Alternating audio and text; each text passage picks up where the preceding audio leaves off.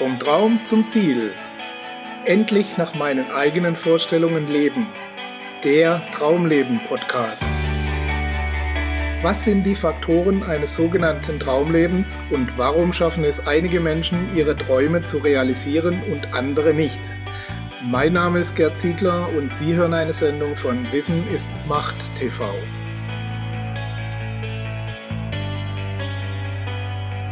Leben heißt sterben, heißt leben.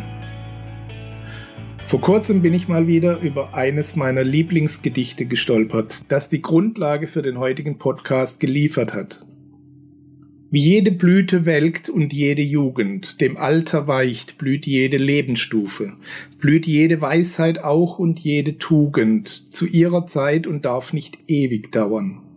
Es muss das Herz bei jedem Lebensrufe bereit zum Abschied sein und Neubeginne, um sich in Tapferkeit und ohne Trauern in andere neue Bindungen zu geben. Und jedem Anfang wohnt ein Zauber inne, der uns beschützt und der uns hilft zu leben. Wir sollen heiter Raum um Raum durchschreiten, an keinem wie an einer Heimat hängen. Der Weltgeist will nicht fesseln uns und engen, er will uns Stuf um Stufe heben, weiten, Kaum sind wir heimisch einem Lebenskreise und traulich eingewohnt, so droht Erschlaffen. Nur wer bereit zu Aufbruch ist und Reise, mag lähmender Gewöhnung sich entraffen. Es wird vielleicht auch noch die Todesstunde uns neuen Räumen jung entgegensenden.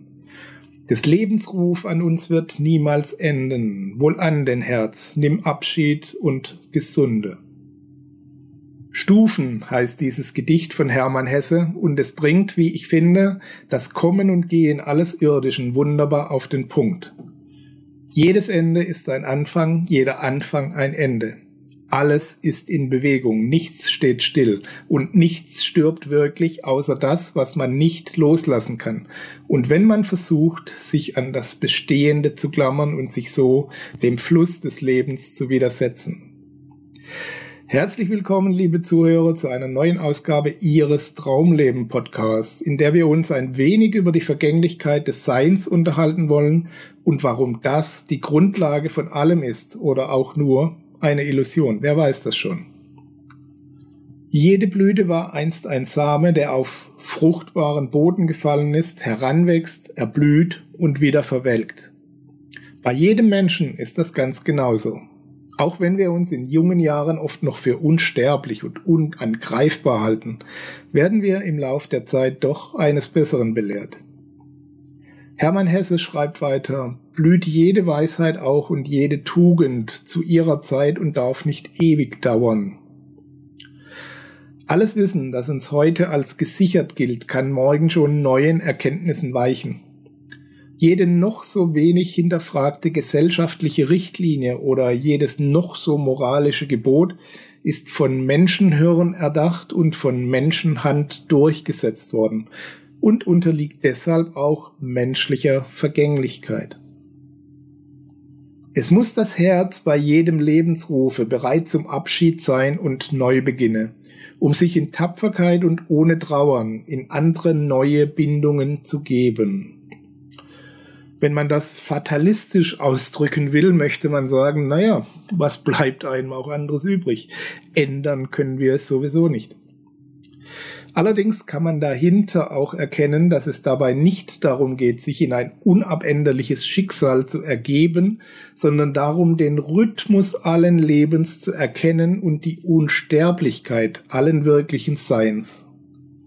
Wenn sich ein Kapitel in ihrem Leben schließt, fängt das nächste an. Und wenn sie am letzten Kapitel angekommen sind, wird es dieser Logik folgen, zumindest Zeit für ein neues Buch. Jedem Anfang wohnt ein Zauber inne, der uns beschützt und der uns hilft zu leben.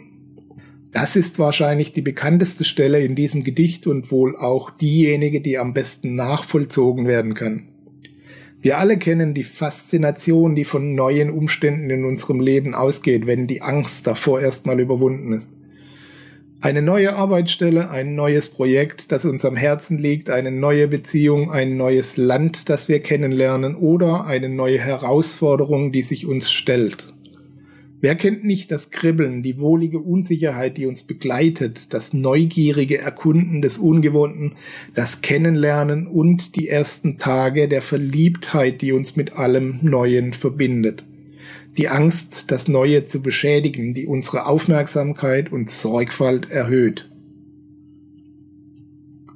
Man hat bei einem Neustart zumindest das Gefühl, die Uhren auf Null stellen zu können und unbelastet von der Vergangenheit neu anfangen zu können. Natürlich stimmt das so nicht, aber das Gefühl alleine beflügelt uns und gibt uns Kraft. Wir sollen heiter Raum um Raum durchschreiten, an keinem wie an einer Heimat hängen, der Weltgeist will nicht fesseln uns und engen, er will uns Stuf um Stufe heben, weiten. Nur wer bereit zum Aufbruch ist und Reise, mag lähmender Gewöhnung sich entraffen. Des Lebensruf an uns wird niemals enden, wohl allen den Herzen im Abschied und Gesunde. Dieser letzte Teil des Gedichts weist darauf hin, dass hinter diesen ganzen Vorgängen ein übergeordneter Plan steht, eine gewollte Entwicklung, Stufe um Stufe, wie im kleinen Detail, so auch im großen Zusammenhang.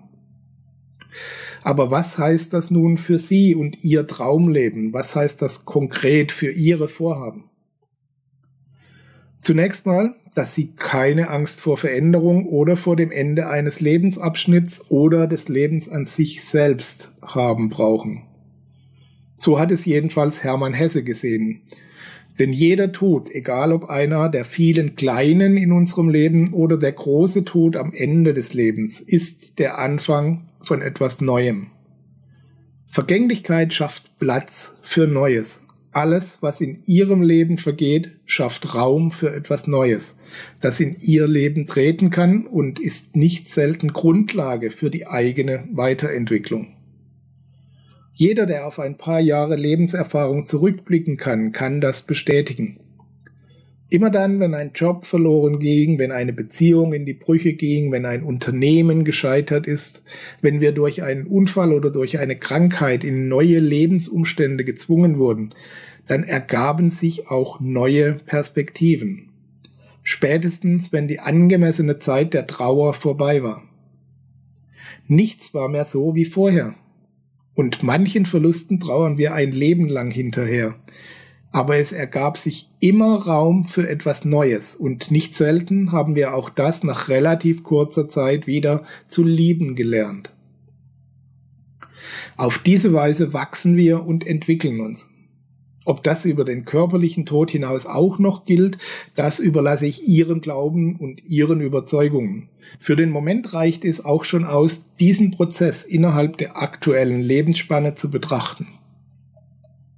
Das bedeutet übrigens nicht, dass sie alles leichtfertig riskieren und über Bord werfen sollen, so nach dem Motto, ist ja sowieso nur eine Phase, was soll's.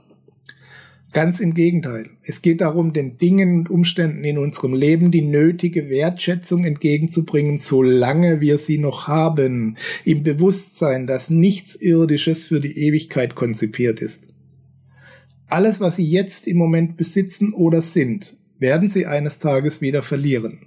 Jedes noch so tragische Schicksal, das sie gerade durchleben, wird sich eines Tages wieder wenden. Sie können noch tiefer fallen oder wieder aufsteigen wie ein Adler in der bisherigen oder in einer neuen Art und Weise. Unabhängig, ob Sie nun glauben, dass Ihnen mehrere Leben zur Verfügung stehen oder nur dieses eine, sollten Sie sich also der zeitlichen Begrenzung für Ihre Vorhaben bewusst sein.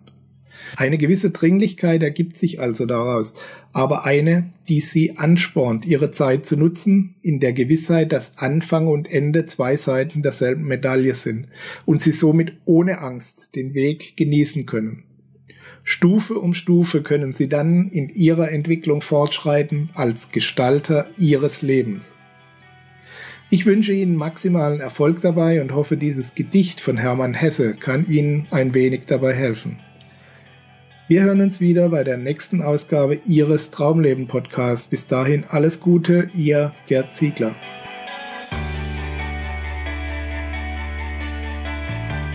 Sie hörten die Sendung vom Traum zum Ziel, endlich nach meinen eigenen Vorstellungen leben, den Traumleben Podcast.